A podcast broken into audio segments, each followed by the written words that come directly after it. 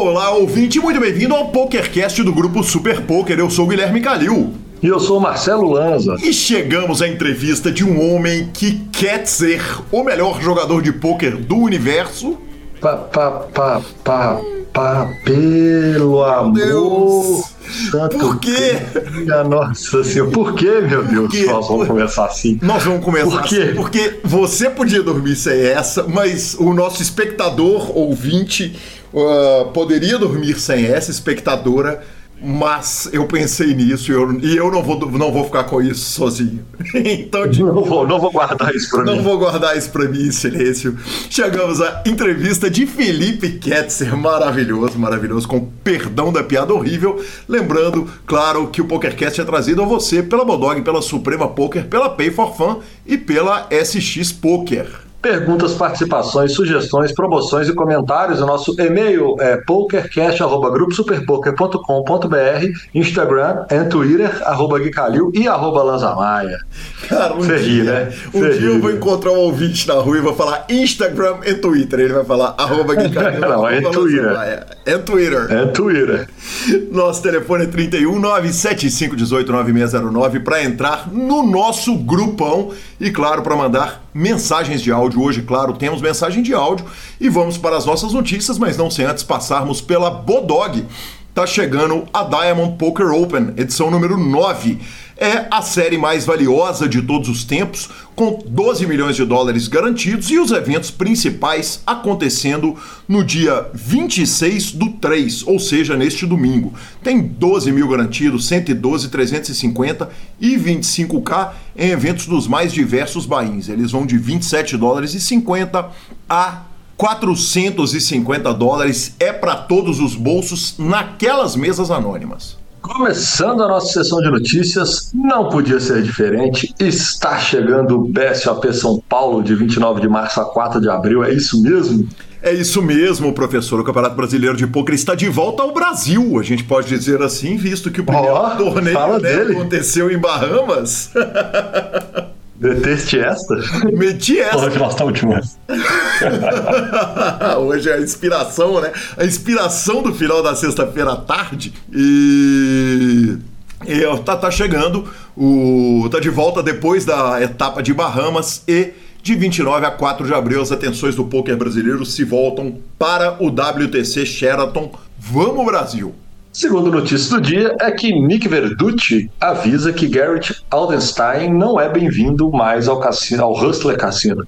Lanza, a gente já discutiu isso. Isso virou notícia no mundo do poker agora, né, semana. Mas quem ouve o PokerCast tá surfando na frente da onda, né? Tá, tá, tá, tá na vanguarda das notícias do poker, né? Naquela entrevista que eu citei do Verducci com Antônio Sfandiari, ele já falava a respeito de seria um problema se o Garrett Edelstein quisesse ir para o jogo e que ele não sabia se deveria ou não aceitar. Afinal de contas, é uma situação polêmica. Ele acusou uma jogadora ah, sem prova, ah, recebeu o dinheiro dela sem prova. E nós já trouxemos isso e agora a coisa explodiu numa guerra de discussão no Twitter que termina com Garrett Edelstein mandando o seguinte: o, o Airball, né, o Verducci, é um jogador de pôquer ruim e pior ainda, um ser humano ainda pior. E mandou um FUCK aquele cara, né? Mandou um. um ah, mandou um foda-se esse cara. E o Mandou um carinho. Exatamente. E o Nick respondeu o seguinte: Eu sou uma pessoa ruim, eu não bloqueio pessoas de jogos, não escolho os jogadores recreativos com os quais eu quero jogar, eu jogo com qualquer um e, mais importante, quando eu sou ounado, eu não peço meu dinheiro de volta. E eu vou te falar que aí a agulhada do Ronaldo Esper, já que a gente tá num dia que a gente tá demais, eu vou te falar que a agulhada do Ronaldo Esper aí doeu, viu, meu patrão? Garganta, né? A famoso dois pés no peito e toma na garganta, né? Falou o que quis, ouviu o que não quis. Exatamente, exatamente. Mas Ian, já que a gente está num programa, inclusive o programa hoje que tem mais polêmicas à frente, cara, eu acho que tem algumas questões que são importantes.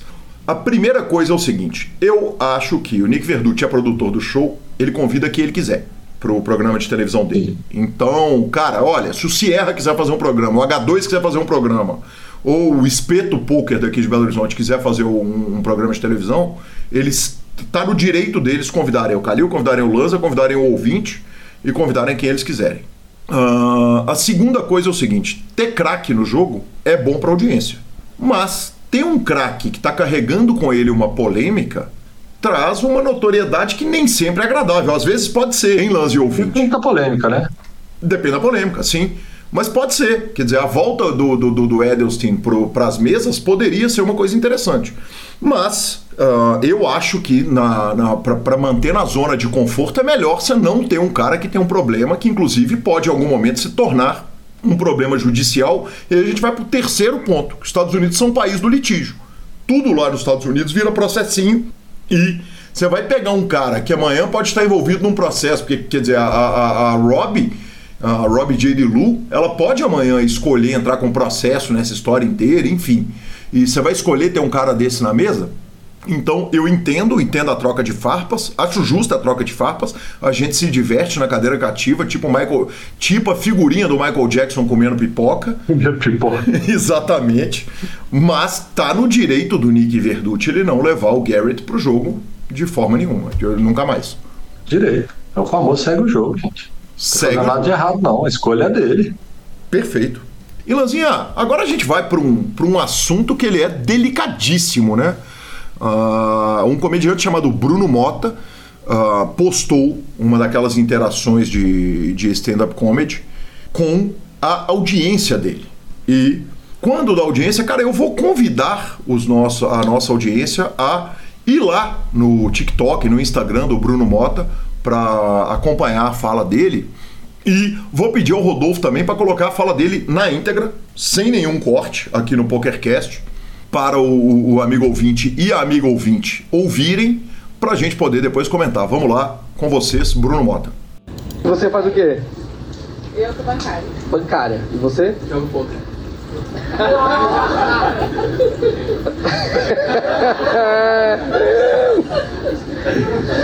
Eu jamais ouvi essa resposta. Nunca perguntei pra alguém o que, que você faz. A pessoa, brinco de casinha. Nunca. Perguntas que, né? Eu sei que o mundo mudou muito. Você pergunta o que você faz pra ganhar dinheiro. A pessoa joga videogame. Imagina eu, quando criança, jogando Mario. 10 milhões, não tem. Você joga poker. E tem é, profissional, inclusive, tem jogadores profissionais de poker. Você responder isso com nenhum salário. Não é verdade? Paga contas, paga aluguel. É, tem. emite nota? Não sei como é que faz. É MEI? Poker é MEI? A gente evita, mas. MEI? Vira a câmera pra ele. Alexandre de Moraes. Quem é o Alexandre de Moraes? Sei lá, Haddad. É... E, e você tem campeonatos. Isso. O último prêmio bom que você ganhou foi quanto?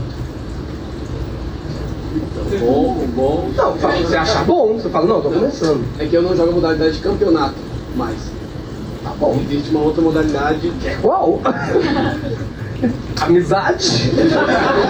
Ganhei três Kit Kat na última. Duas figurinhas do Neymar. Lanzinha, tendo ouvido, é, aconteceu o seguinte: a gente optou, eu mandei para nossa sessão de redes sociais essa interação do Bruno Mota e como eu não imaginava, aliás, eu recebi esse, esse vídeo do nosso querido Michel Mazzoni, ele me mandou inbox, eu falei, cara, muito obrigado, eu adoro quando pessoas me mandam coisas relacionadas a poker de outras áreas, que a gente pode usar para matéria, pode usar para rede social, pode usar por um monte de motivos. E uh, eu intermediei o post da fala dele na rede social e o que rolou na caixa de comentários é uma coisa que eu definitivamente não esperava. Por um lado, não me me assustou quando aconteceu, mas eu não esperava que fosse acontecer o seguinte: muita gente se ofendeu com essa fala que você ouviu agora há pouco aí do Bruno Mota. Cara, eu, eu, eu já começo uh, o comentário aqui, Lanzinha, antes de te passar a palavra, resguardando o direito de quem se ofendeu. Eu acho que todo mundo. Não cabe ao Calil, não cabe ao Lance, não cabe a outra pessoa estar no, nos sapatos de alguém, né? Estar tá na colocação de alguém e escolher. Não vou ser eu que vou arbitrar o que, que vai ofender o Lanza, a Gabriela, ao ouvinte, a ouvinte. Uh, então eu resguardo o direito de todo mundo que se ofendeu Mas eu preciso admitir que eu fiquei um pouco assustado e queria te ouvir a respeito disso, Lozinha. Cara, eu também não concordo. Assim, eu, da mesma forma que você falou, eu vou reiterar, né? Eu respeito todo mundo que, que se ofendeu, mas eu, eu, eu penso exatamente pelo outro lado, assim. Eu acho que o que você mais ouve hoje em dia, principalmente stand-up, esse tipo de coisa, você ouve muita piada de jogador de futebol, você ouve muita piada sobre vários assuntos. E, cara, imagina se todo dia tá tendo uma piada na grande mídia sobre poker, poker, poker.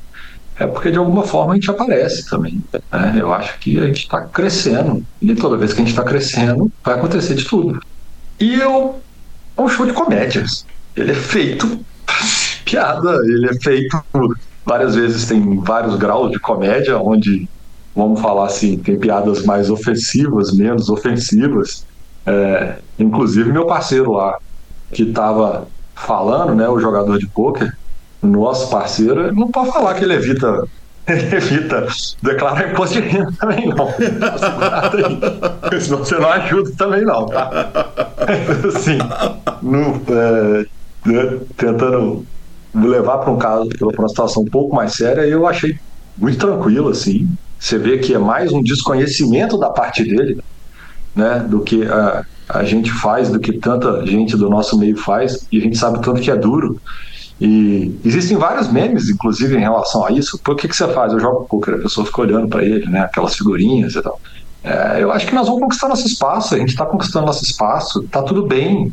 Entendeu? Se as pessoas quiserem fazer uma piada, conversar, brincar, eu, eu, eu particularmente não me ofendo. Para mim é uma coisa muito tranquila, assim.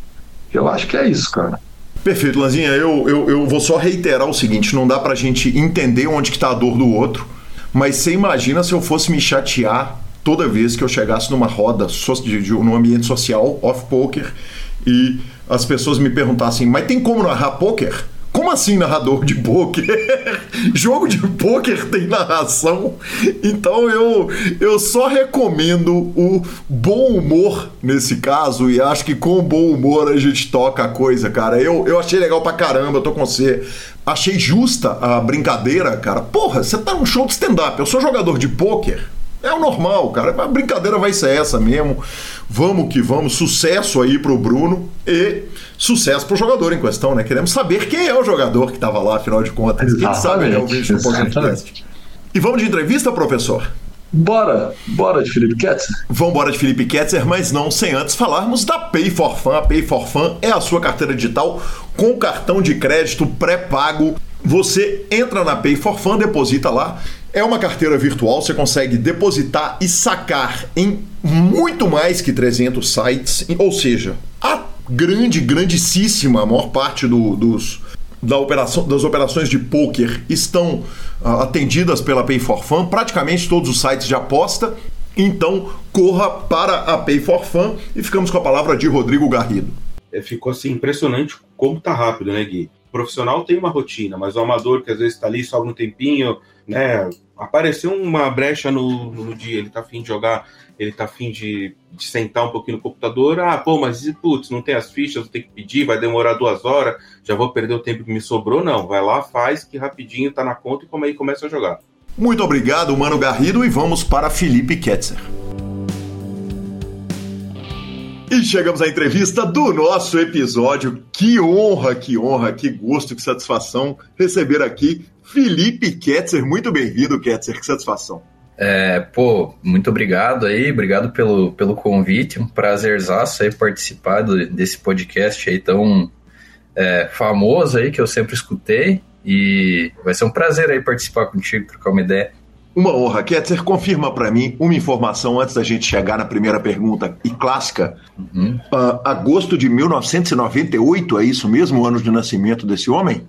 Janeiro, janeiro de 98. Que, ah, janeiro, exatamente, porque mudou, né? Ele muda o mês com o dia. Que fenômeno. Que Exato. fenômeno tendo feito tudo que você já fez. E aí nós vamos sim para a pergunta clássica do PokerCast, que era o Felipe Ketzer antes do poker. Cara, antes do poker. É, então, é que eu não tive muito tempo de vida adulta, né, antes do poker, porque quando eu comecei ali, eu comecei com 17 para 18 anos ali. Então, cara, era um guri sonhador ali, sonhava no início em ser jogador de futebol, acabou que virei jogador de outra coisa, né? era craque de bola, Ketzer? Cara, eu era esforçado, mas eu acho que se fosse depender do futebol, eu não, não, não estaria tão bem assim quanto, quanto no poker, viu? Faltava um pouco do futebol. Porque, na verdade, é o seguinte: o esforço sozinho no futebol não é recompensado. Você concorda comigo? Tem que ter talento também. Concordo, tem que ter talento, um pouquinho de empresário ali junto também, né, no futebol. É... Mas é, concordo. Perfeito. E no poker, dá para virar uh, sem ter talento e, e, e tendo só estudo? Cara, eu acho que dá para chegar num nível muito bom.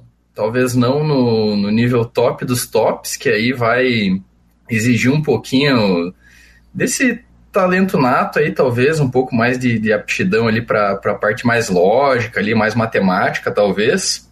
Mas eu acho que sim, dá para chegar num nível profissional muito bom ali, só com esforço mesmo. Perfeito. Me conta um negócio. Uh, o Bess, que me ajudou, Alex Bess, sensacional, teve uma participação no PokerCast quando ele foi do campeão do BSOP Online. Ele uhum. falou, cara, vou te falar a grande verdade, eu acho que o Ketzer nunca teve carteira assinada na vida. Não, ele tá com a informação errada aí, cara. Já tive sim, mas uma vez, uma vez. Maravilhoso. Eu, eu trabalhei na, numa, numa farmácia durante, durante um ano ali, quando eu saí do ensino, do ensino médio. E que foi um momento que eu estava começando no poker ao vivo ali, não sabia muito bem como que eram as coisas, então usei esse ano para testar. E aí acabou que no final desse ano eu parei e pensei, cara, mas se o poker tá me dando isso, que não era grande coisa ali, mas era um pouquinho mais que o salário ali em média por mês. É, se o poker tá me dando isso sem eu botar o foco total nele, o que, que ele pode me render se eu colocar o meu, meu esforço total nele? Então foi aí que, que começou. Então eu tive um ano ali de, de carteira assinada, assim, ô Bess. Que demais. É, tem uma frase do, do, do, velho Phil Gordon do livro verde do poker que ele falava que a hora de abandonar a carreira para ir para o poker é a hora que você sente que cada hora que você está despendendo no seu trabalho original você está perdendo dinheiro. Aham, aham, perfeito, concordo. E, e, no poker é difícil isso hoje em dia, porque é difícil para um cara que tem poker como segunda profissão ele ter uma situação em que o poker vai dar mais dinheiro para ele, a não ser que ele esteja numa posição originalmente muito mal remunerada, apesar do dólar que joga a favor do, do jogador, né? É, então, é porque ali como o meu trabalho ele era bem. É parecido com de um, de um estagiário ali, né? Eu estava começando, então eu fazia ali umas questões administrativas, vendia um pouco ali e tal, fazia um pouco da, da vendas. Eu estava num, num, nível ali que eu ganhava, eu acho que, não sei, um salário mínimo, um pouco mais do que isso, sabe? Então, com o poker ali, eu, eu, eu, eu via oportunidades de, nossa, você ganhar ali 500 dólares no mês já dava mais do que isso, né? E estava bem próximo desses valores já lá no meu no meu início. Então foi isso que me motivou, sabe? Eu acho que talvez se o cara tem um trabalho ali, como tu falou, é, que já ganha um, um, valor um pouco mais significativo ali em reais, aí é bem difícil mesmo de fazer essa, essa transição, né? Perfeito. Jogando o que, Ketzer, que você conseguia fazer uh, um, um, valor, esse valor aproximado? Cara, eu comecei jogando jogando torneios ao vivo ali, é, no clubezinho de live ali, então era o cinquentão com ribai lá, o, o oitentão.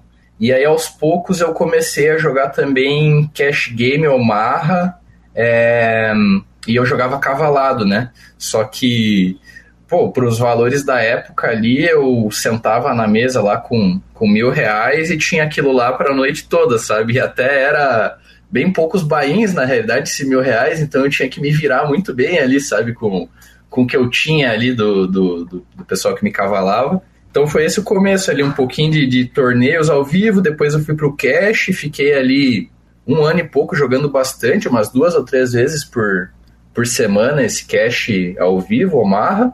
E, e depois, aos poucos, eu fui começando online, mas demorou um pouquinho mais. Perfeito. Você conta em entrevista que uh, você começa no clube ainda, com todas as aspas, de menor. É, então, era, era interior ali, né? Rio Grande do Sul, lá interiorzão, então não tinha muito, muito problema ali, sabe? quanto a isso. Pra época não tinha problema, né? Não tô falando que isso aí não é errado, mas, mas pra época era, era tranquilo ali. Interior onde? No Rio Grande do Sul? É Santo Ângelo, no, no Rio Grande do Sul. E, e lá no, interior mesmo, nesse meu início, é, comecei jogando com meu pai, né? Foi meu pai quem me, me ensinou ali o poker. E, cara, finais de semana, assim, eu vou dizer que eu acho que, assim, uns dois finais de semana por, por mês, é, ia eu e meu pai para cidades ali do, do redor ali do, do, Rio Grande do Sul, ali perto da, da nossa cidade, sempre que tinham 20 mil garantido, 30 mil garantido. Eu lembro que na época era essa febre aí do, do dos garantidos que tinha no ao vivo. Era no, uhum. durante um final de semana, sexta e sábado os classificatórios, domingo dia final. Aí a gente ia e jogava, então a gente viajava junto, eu e meu pai, era bem, bem legal, assim, sabe? E assim que, que eu comecei ali, rodando esses circuitos aí de 20 mil garantido, 30 mil garantido, 40 mil garantido. Foi esse o início lá. O Ketzer, o mesmo me conta o seguinte, cara, o pai dele é um cara que vai dar Squeeze Light na mesa, então é muito mais fácil pro pai dele entender a relação do filho ser jogador de pôquer do que foi na minha família. Uh, por exemplo, eu queria falar muito a respeito da relação com seu pai, se você puder, Ketzer. Claro, uh, qual é a claro. idade atual do seu pai? Cara, o meu pai nasceu em 70, então 53. Perfeito, quer dizer, é um cara novo pra caramba, Sim, e sim. Uh, lá naquele começo ele já enxergava em você o, um, um, eventual futuro profissional de pôquer? Ou era uma atividade de pai e filho feito pai leva o filho no parque no jogo do, do Grêmio para citar seu clube? Ou do Atlético para citar o meu? Uh, a, a, atividade de pai e filho era jogar pôquer ou era pela grana mesmo? Quer dizer qual, qual que é em qual contexto que ele está te levando para rodar o circuito gaúcho Cara, acho que não era pela questão da grana, assim mesmo, porque normalmente eu, na época mesmo, eu jogava por conta ali, sabe? É, é às vezes ali, uh, no início lá, como que começou, né? Primeiro torneio, então, um sábado de tarde lá, ele me liga, ah, e aí, o que que tá fazendo?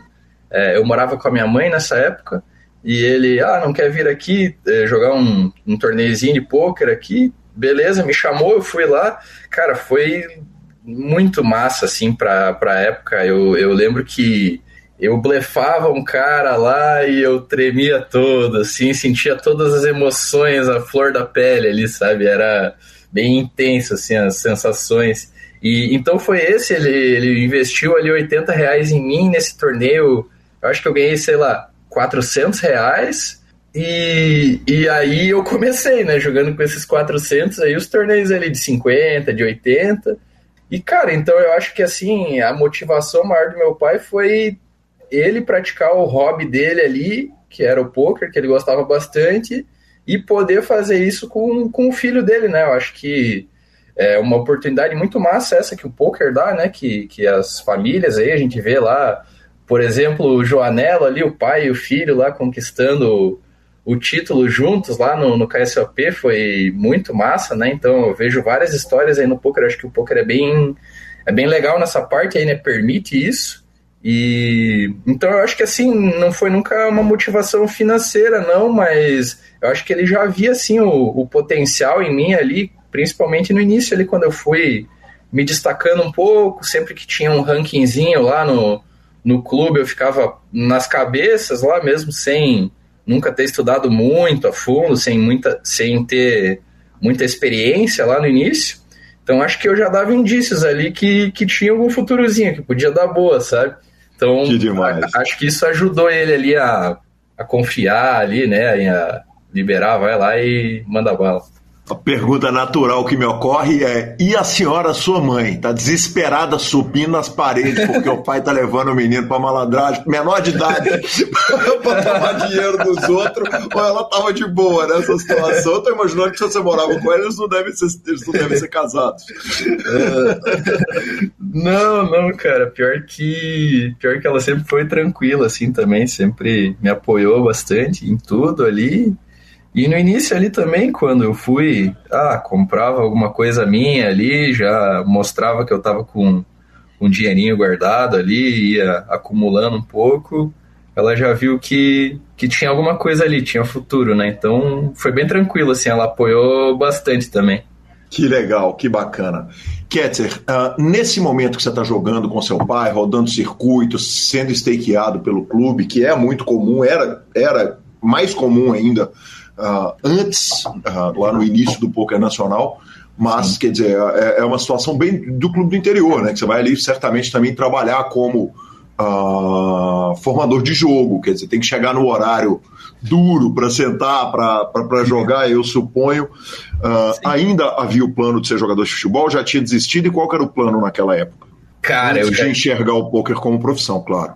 Eu já tinha desistido do, do futebol. Eu acho que minha última tentativa ali foi um teste que eu fiz com 15 ou 16 anos no, no Juventude, é, uhum. clube ali do, do Rio Grande do Sul. Passei lá em Caxias do Sul, acho que uma semana, uns 10 dias lá, e me desanimei aí depois, tipo assim, não deu certo, e aí já vi vários caras passando assim, que não eram tão bons, outros bons ali que ficaram de fora. Não que eu fosse grandes coisas, né?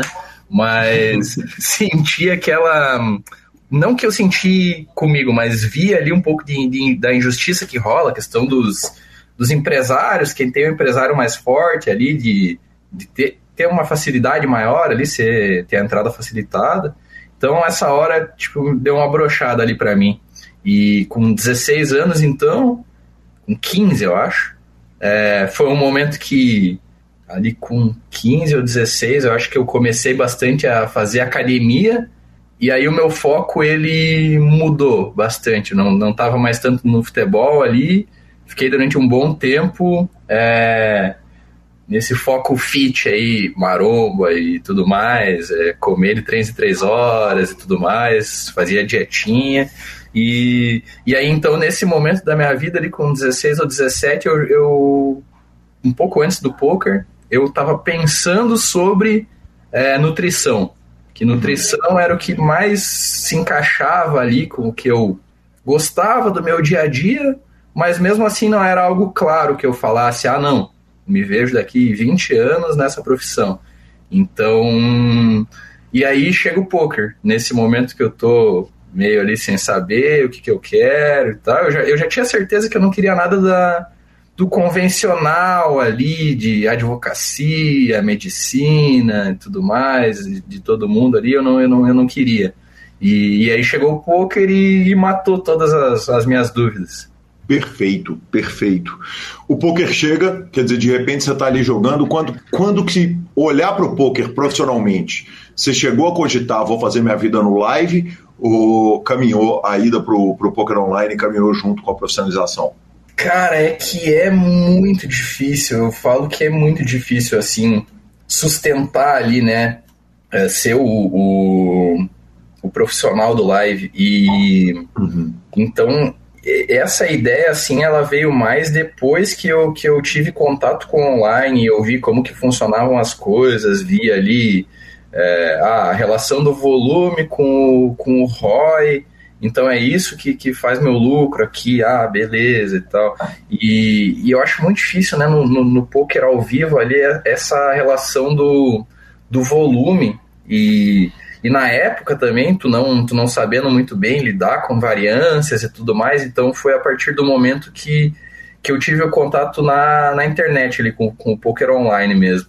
Perfeito. Quando você entra para o poker online, você entra para um time polonês no, no início da sua carreira. E isso acontece logo que você começa a jogar poker online? Uh, não, e até tem uma história é, bem doida que eu comecei a jogar poker online com uma banca de um amigo. E, e esse amigo, então, ele estava ali me, me estaqueando. E hoje ele, esse amigo, ele é coach dentro do The Team. Então, eu que jogava para ele lá no, no meu início, hoje ele está dentro do, do meu time, ali dentro do The Team, e inclusive é um dos, dos coaches lá dentro. E, que demais. É, então, esse jogador, o nome dele é Halber, é o Gabriel Halber, ele. Lá no início a gente jogava, acho que um jogo online de, de futebol mesmo, de, de management assim, tipo um futebol manager da vida. E a gente se conheceu lá e em algum momento o poker surgiu no assunto. Falei para ele que eu tava começando a jogar ali no ao vivo e tal, contei a história, tudo mais. Ele já confiava em mim, falou: "Ó, toma aqui 400 dólares, é, 60-40, no caso era para ele ali, 60-40, e começa aí, faz, faz, teu, faz teu jogo. Aí desses 400, eu lembro que eu fiz uns 2,500 lá na época, jogando bem baratinho, e chegou um momento que o meu pai falou, ó, tô aqui com dinheiro guardado aqui e tal, vou, vou investir em ti aí. É, vou te dar 2 mil dólares e, e essa vai ser tua banca. Uhum. E, e, a gente racha ali 50-50 e é isso, tu não pode quebrar. É, é, é um pedido ousado, né, Kessler? especialmente, um, olha, um pedido ousado, especialmente de um pai que entende de poker. Porque o pai que não entende de poker pode virar pro filho, não, toma dois mil dólares aí, o que o, faz meus dois mil dólares virar 10 mil, mas você não pode quebrar para um cara que, que, que, entende de poker, é difícil, hein? Exato, mas foi aquele ali, ah, controla bem aí, né? Faz o teu, teu controle aí do, da grana.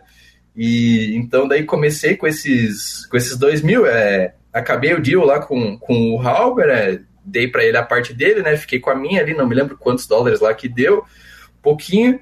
E, e aí comecei com esses dois mil e fiz os 10 mil mesmo que tu falou. Então, desses uhum. dois mil eu fiz 10 mil de lucro, e aí que veio o time polonês. Eu ali já com uns 10 milzinho no Shark Scope ali. Jogando e... o quê? Você tem gol? Não, é, quando eu estava jogando aqueles valores ali pro, com a banca dos 400 dólares, eu comecei uhum. sim, jogando bastante City and Goal. É, mas lá pro, pro time gringo eu já, já entrei jogando MTT. E, e seu pai? E pro seu pai? Uh, pro meu pai, cara, eu tava jogando mais MTT ali, mas era um momento que eu tava bem perdido na realidade. Hoje eu jogava se Go, amanhã eu fazia uma sessão de MTT e no outro dia eu já jogava um se Go HU, e no, tipo, eu ia pulando de galho em galho ali, sabe? Não tava com um plano muito correto ali para aquele momento, um plano muito certinho ali.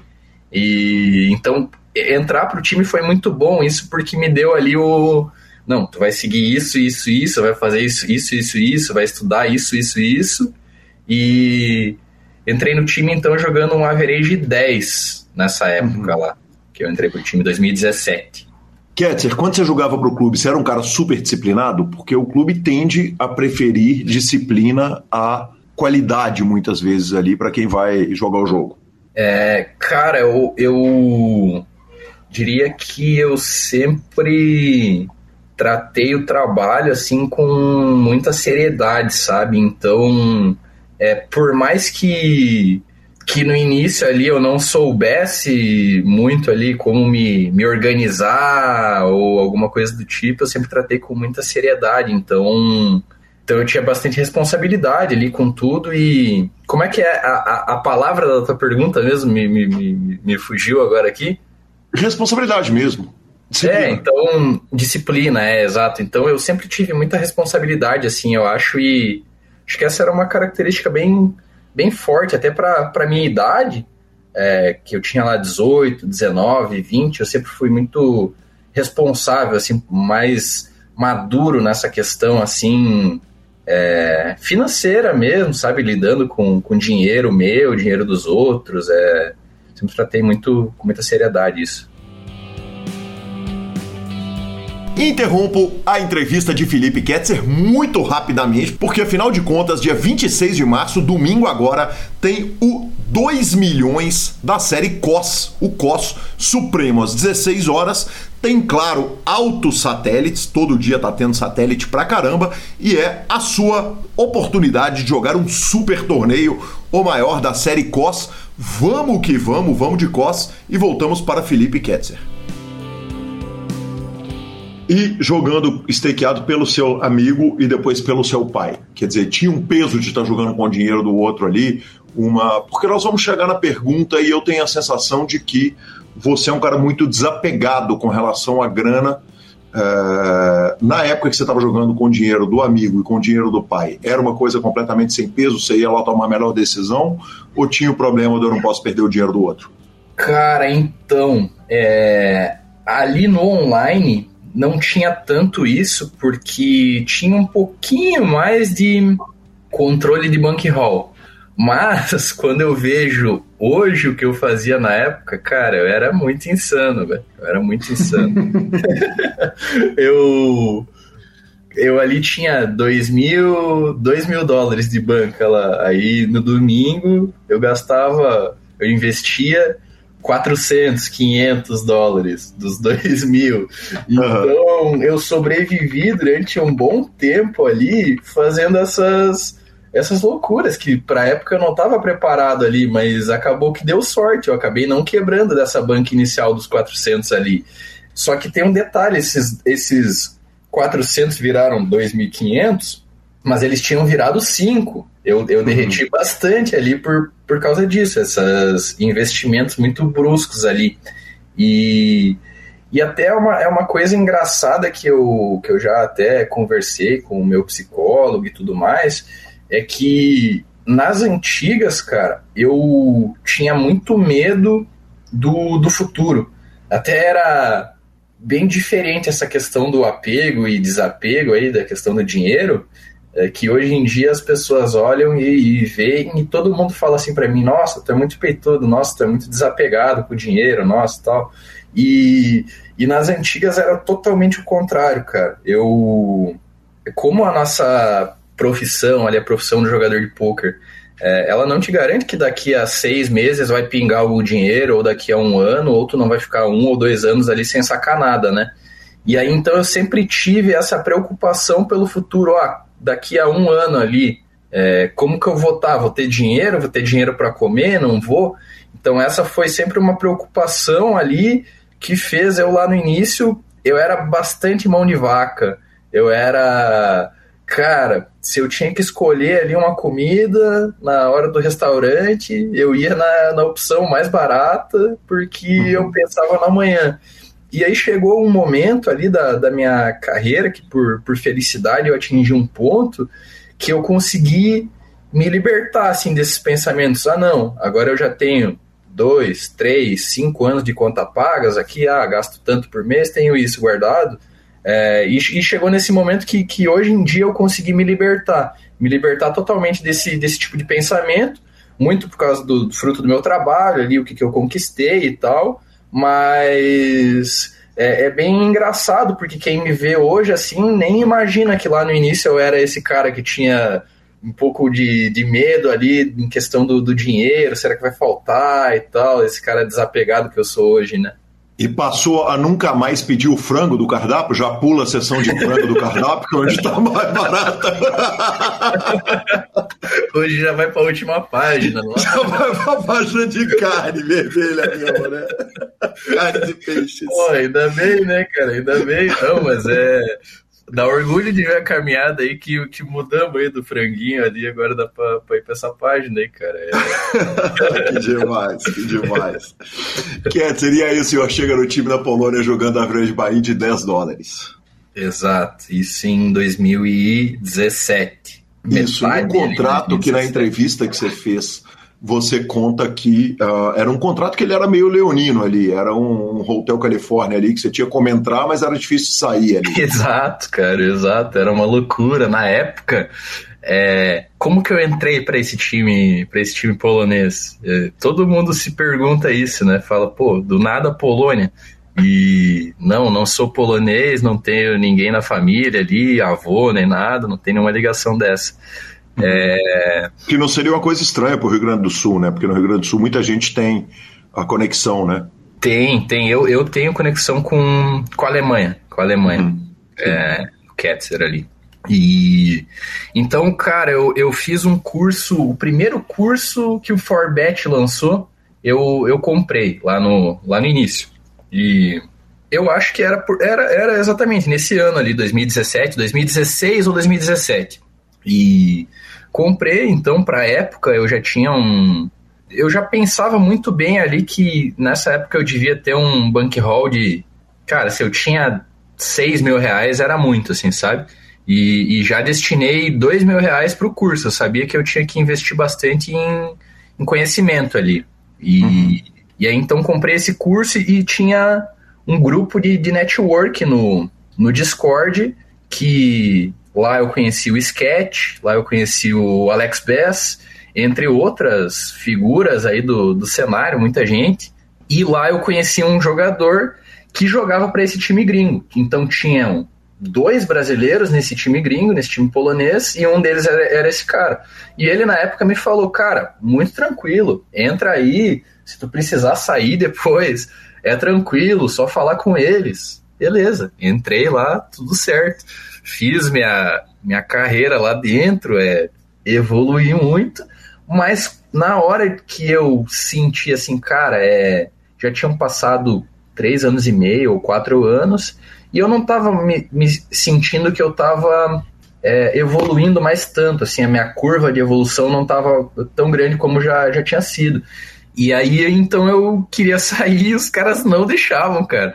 Era sempre a devolutiva deles era, ah, não, então para te sair no próximo ano aí a gente precisa ter 10% dos teus lucros e no outro ano 5%, e desse ano 15%. Eram umas coisas absurdas, assim, e eles sem botar nenhum dinheiro, só porcentagem para sempre ali. Então uhum. foi uma luta para eu conseguir sair é, desse time. E, e aí eu conversei, conversei com o Sketch, conversei com todo mundo ali, e a gente chegou no, no ponto que isso aí era abusivo, sabe, da parte deles ali, que eles estavam abusando mesmo, só porque eu era o brasileiro gente boa lá, é, uhum. tava, tava sendo, ah, aceitando as coisas que eles estavam falando, porque eu era novo ali, né, nunca tinha participado de time e tal, mas aconselhado por outros é, jogadores mais experientes aí, que eu confio aí neles, é, falei com os caras e falei, cara, é, o que eu devo para vocês é as bancas de vocês, o make-up de vocês, é, isso daí que vocês estão fazendo é abusivo e eu já passei aqui dentro três anos e meio, quatro anos, já dei um lucro muito gigante para vocês. E é isso, eu, eu vou sair e se vocês quiserem aqui a, o dinheiro de vocês, então eu estou disposto 100% a dar para vocês, mas o que vocês estão fazendo é, é abusivo. E aí uhum. eles na hora já aceitaram, eles já eles já estavam naquela assim, ah, vamos tentar aqui. O quanto mais esse cara aceitar aí que a gente fica empurrando ele, tá, tá tranquilo. E aí eles aceitaram e nesse ponto eu saí do time do time gringo, mas foi uma luta insana ali para conseguir sair, cara. É, mas é, é, é, um negócio, inclusive, muito desnecessário, né? Quer dizer, a gente está trabalhando numa comunidade com uma comunidade segmentada. Eles estão trabalhando com um cara que é do Brasil, né? A gente tem o histórico de que jogadores de times estrangeiros, tanto estrangeiros que jogam para o Brasil, quanto brasileiros que jogam para outros times, que eventualmente fecha a porta e vira de costas e fala tchau, fui. E, e, e, muito pouco, obviamente não quero te fazer cuspir no prato que você comeu, mas, mas é bem desagradável da parte dos caras, os caras fazerem isso, né? Ah, não, com certeza, com certeza. É... Mas é isso que eu, que eu falei, assim, eles viram que tinha uma oportunidade ali só porque eu, na época, não estava me posicionando firmemente ali, né? Não sabia muito bem como funcionavam as coisas, não sabia que eles estavam abusando ali mesmo, né? Do, do, uhum. do poder ali. E, e, aí, e aí foi isso, mas então, é, mas eu sou bem grato ali pelo, pelo tempo que eu tive lá dentro, eu evoluí bastante lá, ainda tenho contato com, com meu, meu ex-coach de lá. Então, eu tenho uma relação boa ali com eles e sou mais grato assim mesmo pelo que eles fizeram ali, me, me ajudaram a evoluir. Bacana demais. Saindo desse time, qual era o plano? É, então, eu saindo do time eu já tinha um plano bem, bem claro ali que eu ia jogar pro, pro Belarmino e pro, e pro Afif, que, que foram os caras que nessa época que eu tava é, já descontente com o time ali, eu consegui um deal com eles em que eu poderia jogar por conta ou o que eu quisesse fazer com aqueles torneios, é, torneios uh, que estivessem fora da minha grade, é, acima da minha grade ali. Porque o grande problema que eu sentia lá também, é, além do ponto de eu estar estagnado ali, é que eu já tinha feito um lucro bem grande para a época dentro do time, sei lá, uns 400 mil dólares assim, e que na época não tinham tantos torneios pagando tanto ali e tudo mais. E os caras, eles não me liberavam, não me liberavam para jogar lá o quinhentão ali, às vezes um 300, e eu ficava puto da cara, cara, porque eu sentia que eu tava batendo e os números estavam mostrando isso, mas eles eram, como o pessoal fala, muito niches ali, muito duros. Uhum. É, e aí, através deles, eles falaram: não, joga para nós aqui esses torneios aí que liberarem tu jogar, esses torneios. É, mais high stakes ali, 500 dólares, mil dólares. E foi assim que eu comecei aos poucos ali jogando os torneios é, mais caros ali da grade, né? E aí, quando eu saí do time gringo, eu saí, eu já estava ganhando uma porcentagem bem, bem considerável lá dentro desse time gringo também. Só que eu queria retribuir ali para essas pessoas, então para o Afif, para o Belarmino no caso, queria retribuir para eles essa pô, eles estavam me dando uma oportunidade ali, eu também queria dar uma oportunidade para eles de, de forrar junto comigo, né? Então, uma mão lava a outra ali, e esse foi o meu, o meu pensamento. E, e ao mesmo tempo, daí que eu saí do time e comecei a jogar para eles, é, alguns amigos uh, começaram a ventilar a ideia na minha cabeça ali, ah, por que, que tu não, não monta um time aí? A gente gosta de, de, de ver tu falando sobre poker, de, de aprender aí com, contigo e tal, estudar contigo. E então foi assim que surgiu o The Team também ali. Junto com isso, cinco amigos já regulares ali que, que decidiram que queriam jogar para mim. E, e, assim começou o The Team também, junto nesse. Quer dizer, você já começa a sua carreira na hora que você sai do time polonês como dono de time? Uh, é, a partir ali de uns dois meses que eu já tinha saído, eu já, já montei daí o The Team. Perfeito, perfeito. Você sai do time polonês jogando quais stakes? Cara, eu já tava jogando um average 300 por aí, 250, uhum. 300 nessa Perfeito. época. É bem caprichado, né, Ketzer? Bem, bem, bem caprichado ali. E, uhum. e isso daí foi é, ali janeiro de 2021, dezembro de 2020, foi por aí. Perfeito. 2020 nós estamos falando um mundo em pandemia, correto? Pandemia, pandemia, aham. Uhum. Perfeito. E você está olhando para os stakes e 2020, coincidentemente, é uh, muito possivelmente o ano que aqueles torneios começam a pegar fogo. Quer dizer, que a GG entra no mercado, começa a rasgar torneio de mil dólares toda hora, 10 mil dólares toda hora. Você uh, entrou na fissura do vou jogar caro, eu preciso jogar esses torneios, eu preciso jogar esses limites, ou, ou me conta um pouquinho da relação de você jogando uh, até certo limite, mas vendo a turma, por exemplo, do Nine Tails jogando os limites, de 10, os torneios de 10 mil dólares aparecendo toda hora e pipocando todo domingo. Cara, então, é, eu acho que sempre ali todos, porque lá dentro do time gringo, eu comecei jogando o average 10, é, e quando eu saí ali, então, eu tava jogando, sei lá, o 300, digamos. Uhum. E e, e, e, sempre lá dentro do time gringo foi gradativo, assim, os meus passos. Então foi do 10 pro 15, do 15 pro 25, do 25 pro 35, assim foi indo. Foi indo, foi indo, foi indo. E sempre eu atingindo as métricas ali que precisava, de, de, de stats, estatísticas ali, de, de, de números, de, de ganho, de tudo. E então sempre que eu fiz esses passos ali pro, pro próximo stake, tinha que começar dando os tirinhos ali no, nesses torneios mais caros, né? E, e aí, coincidentemente, nesse momento que eu comecei ali a jogar esses torneios, deu esse boom. E, e eu jogando então um volume baixo ali desses torneios, então uns dois, três torneios desses mais caros por dia, jogava ali um tiro no quinhentão lá, um no 1K e um no outro lá, que era um, sei lá, um trezentão. E aí comecei a ver umas loucuras, né, cara? Era pandemia ali, uma galera que não estava acostumada a jogar online ali jogando e fazendo umas coisas muito diferentes. E eu pensei, meu Deus do céu, né? Que, que loucura, o que, que tá acontecendo aqui? Então, ajudou muito a dar a sede ali mesmo de, cara, preciso continuar evoluindo aí para poder jogar esses jogos aqui, porque o pessoal tem uma visão lá sempre que nos torneios mais caros não tem a pessoa fazendo cagada lá, não tem o cara fazendo besteira, mas tem, tem bastante. E muitas vezes o cara tá fazendo coisa pior do que o cara que, que joga lá o, o baratinho 2 dólares, o 5 dólares lá.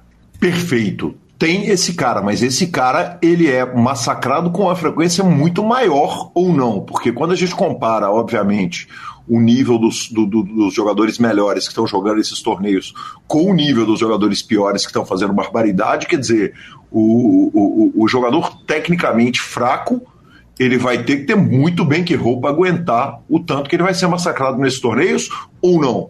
Cara, é sim, só que ao mesmo tempo eu acho que é mais fácil de dar aquela sensação, aquela falsa sensação pro para esse jogador, porque ele vai estar. Tá Muito enfrentando... bonitinho você não chamar de fish, né?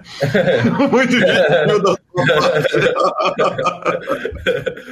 E aí, cara, para ele é muito mais fácil ele ser enganado ali, porque ele vai estar tá num field de 40 jogadores, às vezes, 50 uhum. jogadores, ao invés daquele outro cara que tá jogando baratinho e tá jogando contra 2 mil jogadores, contra 5 mil jogadores. Então, aquele cara do torneio baratinho, talvez ele nunca ganhe um torneio na vida dele. Agora, esse cara que tá jogando ali contra os 40 ou 50 caras, por mais que esses outros caras sejam melhores que ele, eu acho que, cara, é mais fácil ali de acontecer esse caso de ele chegar nas cabeças, de ele cravar, e, e a questão anímica ali, para ele, para o recreativo ali, é muito melhor também, né? Com poucos caras ali, ele levantar um troféuzinho, ele lembrar aquela vez que ele foi pro three-handed lá com o, com, com o cara lá do nick conhecido dele lá, uhum. eu acho que por mais que o nível seja mais difícil ali, nesses fields curtos é mais fácil do recreativo ficar feliz ali, sabe, com, com os resultados dele. Perfeito. Quando a gente olha para a estrutura de torneios ao vivo, a gente vê que muitas vezes os torneios mais caros da série eles têm uma estrutura um tanto pior, porque ele é um torneio que ele é feito para como é que eu coloco isso em palavras? Quer dizer, é importante que você tenha um jogador recreativo nesse field, porque se você não tiver o recreativo, você não vai atrair os profissionais. Na verdade, certo. qualquer field que você encher de recreativo, você vai enchê-lo de profissionais também. Sim. Uh, esses ultra high stakes online, eles são feitos com uma estrutura que, que serve para atrair o jogador recreativo, quer dizer, eles, a estrutura eles dão uma apertadinha a mais na sua impressão para atrair esses caras? Cara, com certeza, com certeza. Por exemplo, os 25K, One Day lá em uhum. Paris, que, que eu joguei, é, a estrutura dele no início ali, eu acho que os seis primeiros níveis, então cada nível era de 30 minutos. Aí os seis primeiros níveis, é, no caso três horas de jogo ali, eram três níveis completos, então repetia. É, começava lá com 100 mil fichas, repetia o 500 barra 1000, uhum. repetia o, o 600, 1200 lá, o 1000, 1500. É, e aí depois era de, de meia hora, então o turbão do clube ali, a mesma coisa que o turbão do clube ali que o, que o cara joga ali. Então, sim, cara, eu acho que é bem bom isso, né? Por mais que pro, pro regular ali talvez essa não fosse a melhor estrutura para gerar um, um maior ROI ali para ele, quem sabe, é, que no jogo Deep Stack é, vai favorecer o melhor jogador. Eu acho que essa estrutura que, que favorece ali o cara que quer jogar só um dia lá, o cara que que trabalha no outro dia, o recreativo, o dono de uma empresa, o cara que, que trabalha ali mesmo, eu acho que isso daí ajuda muito, porque por mais que perca um pouquinho na jogabilidade ali, é, tem um field melhor ali para todo mundo, né? No caso, então eu acho que sim, eu acho que isso, é muito bom isso daí que eles fazem nesses torneios ao vivo. Perfeito. Sobre os torneios Ultra High Stakes Online, uh, você está contando que você meio que chegou junto com esses torneios. Quer dizer, na hora que você está subindo stake, esses torneios estão começando e você pega aquela onda de torneios do começo. É muito mais fácil, foi muito mais fácil chegar junto com os torneios do que hoje se tornar o jogador que vai chegar até aqueles stakes e que já vai pegar um field todo que se conhece? Cara, se eu dissesse que, que, que é mais fácil ou que ia ser loucura, porque quando eu comecei ali, eu peguei a minha maior down. Então, comecei já tomando na cara e pesado. Uhum. E, então não tenho, não posso falar nada aí sobre ser fácil ou não. No início foi, foi difícil, foi difícil e não teve o que fazer ali, bati com a cara na parede. Mas é, tudo questões também de, de ir e também não ser, não ser muito duro consigo mesmo, porque isso aí é uma parte do, do processo ali bem, bem natural, né? Não tem como tu querer chegar ali no, nessa nova área que eu tava ali, nesse average mais alto ali, e querer já matar todo mundo ali, que não vai rolar, né? Primeiro tem que ter uma experiênciazinha ali, ver como as coisas funcionam, mas com certeza esse primeiro momento que eu tive aí de chegada serviu para me dar muita experiência e, e me calejar bastante, né, para hoje. E, e, e, aí eu comparando também com as minhas estatísticas ali do momento que eu, que eu cheguei, com o que eu produzo ali do, das estatísticas mesmo, eu vejo que hoje eu estou muito mais preparado do que eu estava, mas muito decorrente também de ter esse tempo lá, esse tempo de experienciação ali. Então, é aquilo que eu sempre falo, assim, muitas coisas que no, no momento ali pareciam ruins sobre sobre a, a downswing em si, hoje em dia eu vejo que, cara, foi parte do processo ali que tinha que acontecer, e se hoje eu tô numa posição que eu tô, até na questão do, do jogo ali, sobre teórica e, e de tudo ali, qualidade de jogo, se, se hoje eu tô num ponto X, hoje muito é por causa desse momento ali que parecia escuridão, trevas e tal, lá da, da Down, sabe? Então, uhum tô aproveitando muito mais assim o, os processos mesmo hoje em dia e tentando olhar ali pelo, pelo lado bom mesmo nessas, nessas fases ruins aí. Perfeito. Quer dizer, você está falando em processos, uh, em fase, em evolução, em adaptação, em estatística. E uma das coisas que me foi falado a seu respeito é, cara, o, o Bess, no momento de estudo dele do poker, ele acordava poker, dormia poker, sonhava com poker, estudava o dia inteiro e, e, e, e passava o dia inteiro, inclusive, foi cogitada a possibilidade de que você estudava muito mais do que jogava. Isso é um fato? É, cara. Uh, eu. Nossa Senhora, era loucura ali. Eu, eu comprei o, o Piosolver em 2016 ou 17 ali, com 18 uhum. ou 19 anos. Ele, ele foi lançado em 2015. Uhum. Uh, então eu peguei ele ali bem no, bem no início. Ele e... custava um órgão naquela época? Ele custava uma baba? Cara, deixa eu me lembrar, mas ele custava uns. Eu acho que eu paguei 400 dólares, assim, a minha parte. Eu acho que eu rachei com um amigo a licença. Uhum. Não, é, não é o fim do mundo, né, cara? Considerando não, os stakes que se jogava ali. Era um negócio. Cara, é, na realidade, para 2016 ali, era uma porcentagem considerável ali, que eu acho que era aquele momento que eu falei, ah, devia ter um bankroll de uns 6 mil reais, 8 mil reais, e fazia esses investimentos aí porque eu sabia, ah, mesmo que eu invista um terço do que eu tenho aqui, vai ser muito positivo para mim, eu vou conseguir multiplicar muito mais com os ensinamentos aí que eu tenho. E, e aí então eu sempre tive essa, esse pensamento de que, cara, eu ia evoluir na parada estudando. Então, desde uhum. que eu uhum. comecei lá, quando eu comecei, olha o que, que eu fazia.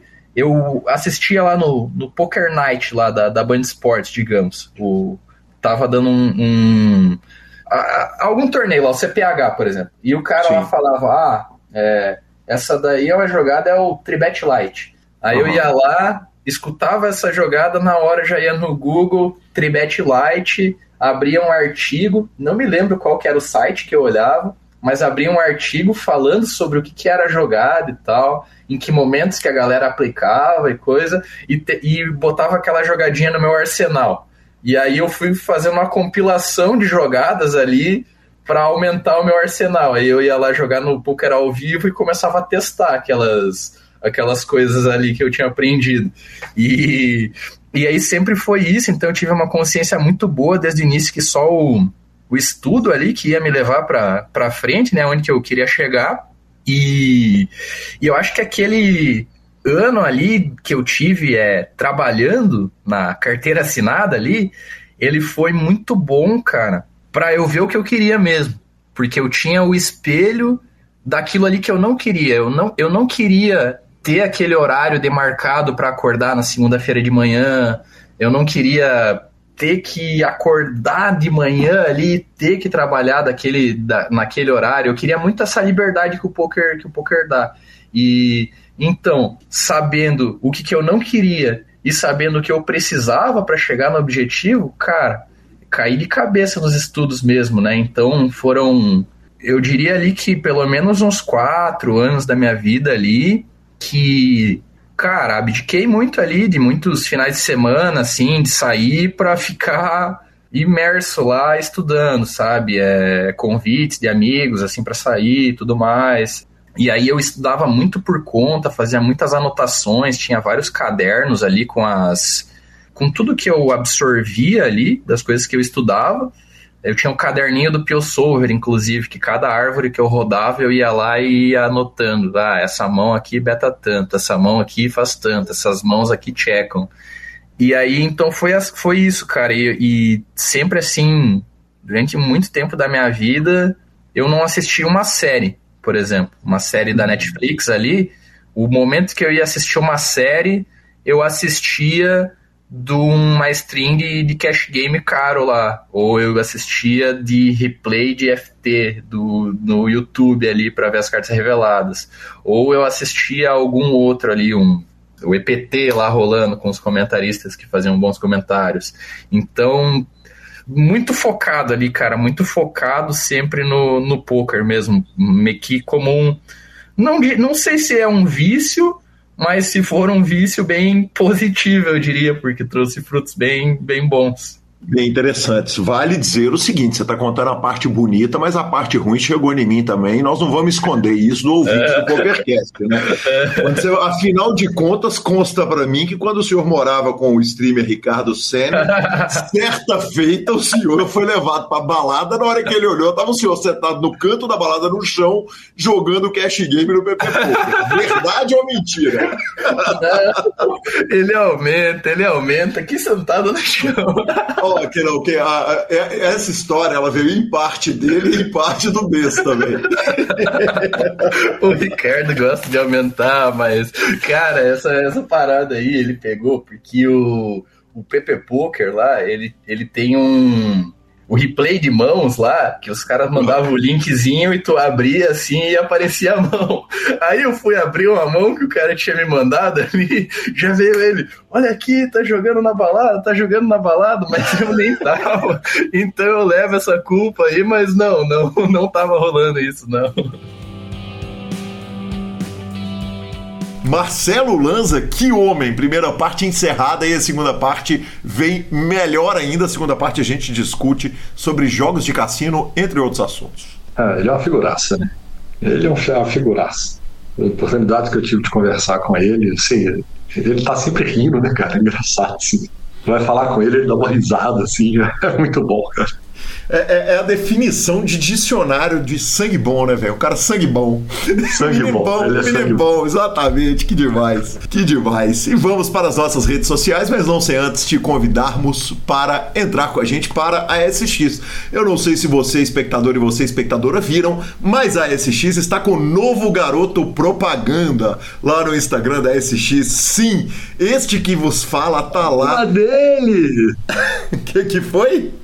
Fala dele! Cara, estou lá todo sorridente, agora semanalmente vou ao escritório da SX, tomo aquele café maravilhoso e gravo as propagandas da SX Poker demais, fantástica e claro, a SX conta com o Fichas 24 horas, que é uma plataforma de envio de fichas totalmente automatizada. Então siga o Instagram da SX Poker e utilize o Fichas 24 horas para jogar no maior clube da Suprema. Boa! Redes sociais, então? Vamos de redes sociais, começando com o áudio do ouvinte Maxwell Marinho. Fala, Calil, beleza? Acabei de ouvir o episódio do Daniel Freitas aí. Pô, o que eu fiz lá em, em usar os patrocinadores foi nada além do que o normal, né? Usar os melhores. Mas obrigado aí pela citada, vamos ver se dá uma reguladinha na minha conta, né? Tem tempo que eu não jogo, mas já depositei lá e vou, vou jogar um pouquinho. É, você falou também sobre entrevista de anônimos. Acho que seria legal assim, se você pudesse se entrevistar no BSP, né? Que você às vezes está presencialmente, faz uma entrevistazinha curta de, de campo, né? Ah, vou entrevistar o fulano aqui que tá na mesa tal, rapidinho e tal.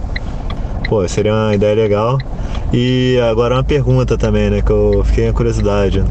Tu agora como jogador, o que que a experiência de narrar torneios é, ao longo desses anos e, e você ainda vai continuar fazendo, o que que isso ajuda você ou pode ajudar você como um jogador agora do, de um time? Valeu, um abração. Bacana demais, Maxwell. Muito obrigado pela mensagem e respondendo a sua pergunta. Cara, o que eu aprendo como jogador de pôquer narrando Olha, eu jogo uma modalidade muito diferente da que eu narro. Mas eu, eu narrei dois torneios de, de Pot Limit Omaha junto com o Luiz Laux, que é professor da Royal Five, a escola da qual eu faço parte. Aliás, avisa lá que subimos de stakes novamente, professor.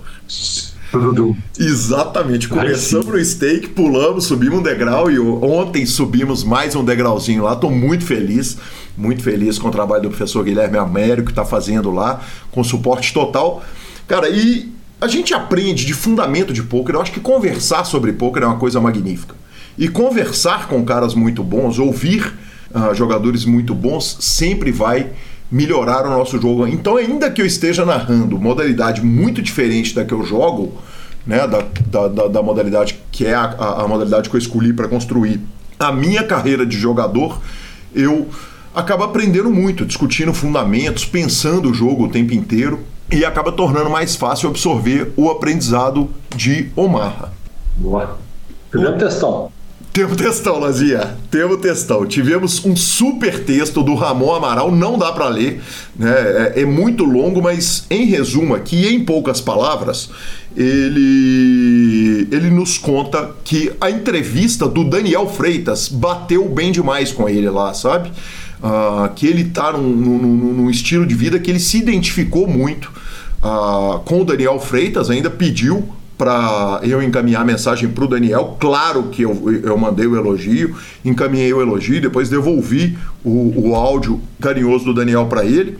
E ele nos elogia, cara, manda um carinho enorme para gente. Então eu já aproveito só para marcar aqui essa mensagem fantástica do Ramon. Tive muito prazer em lê-la e um forte abraço, meu caro Ramon. Vamos que vamos, sucesso no jogo.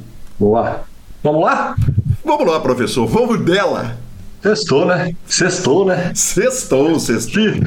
Finalização. Superpoker.com.br é mais que poker, é super poker na aba de clubes, a guia de clubes do Brasil, onde jogar e agenda diária de torneios. No YouTube, transmissões ao vivo dos maiores torneios de poker do mundo, além de um monte de outros conteúdos. Mibilisca.com, cobertura maior de torneios pelo Brasil e pelo mundo. E na Twitch do grupo Super Poker, você acompanha o trabalho do fantástico Alan e também as melhores transmissões. Dica cultural. Lazinha, dica cultural adulta do meu lado. Essa semana eu assisti Money Shot, a história do Pornhub. O, o site. Eu vi isso. Eu vi, eu vi isso. Pois eu, é. Eu não vi a série, mas eu vi a, o anúncio da série. É um filme, na verdade. Um filme. É, é e, e, e é bem curtinho, eu achei bem curtinho, achei bem legal, cara, porque mostra o lado de entretenimento. Você gostou que eu falar o lado do que, ele, do, do, que ele se propõe a fazer é. como entretenimento. Mostra, mostra o lado do entretenimento, mas mostra partes muito obscuras. E, e eu achei o, o, o, filme um filme isento, sabe? Achei legal, achei que pega assim, pega os lados negativos, pega as brigas que foram feitas pelas pessoas que de uma forma ou de outra foram vítima do site. Então achei um filme bem legal, do, da Netflix. Cara, me diverti, valeu o tempo do meu entretenimento e acrescentou novas informações aí pra, sobre a minha visão a respeito do tópico que o documentário se propôs. Boa. Essa semana não tem como não ser essa dica. Assim. Não tem como ser diferente. Ainda não vi. Estreou ontem, dia 23. John Wick 4, Baba Yaga. Cara, ah, eu sou muito fã desse filme. Eu gosto demais do, do Keanu Reeves e é diversão garantida, muito tiro e provavelmente não passa de semana que vem daí pro cinema para assistir e esse, esse eu tô botando fé sem ver assim, tô botando fé que para quem gosta da trilogia não tem como, não tem como não gostar, cara. Esse, ah, bora. Bora, vamos que vamos. Arroba Gui Calil e arroba Lanza Mais são os nossos Instagrams e Twitters. Lembrando, claro, o PokerCast é trazido a você pela Bodog, pela Suprema Poker, pela Pay for Fun e pela SX Poker. Estamos no Spotify, Deezer, YouTube, Amazon Music, Podcast Players. Nos indique, nos dê principalmente as cinco estrelas que tem no Spotify e no iTunes. E a edição é do magnífico Rodolfo Vidal. Um grande abraço a todos e até a próxima semana. Muito obrigado, vamos que vamos, até semana que vem.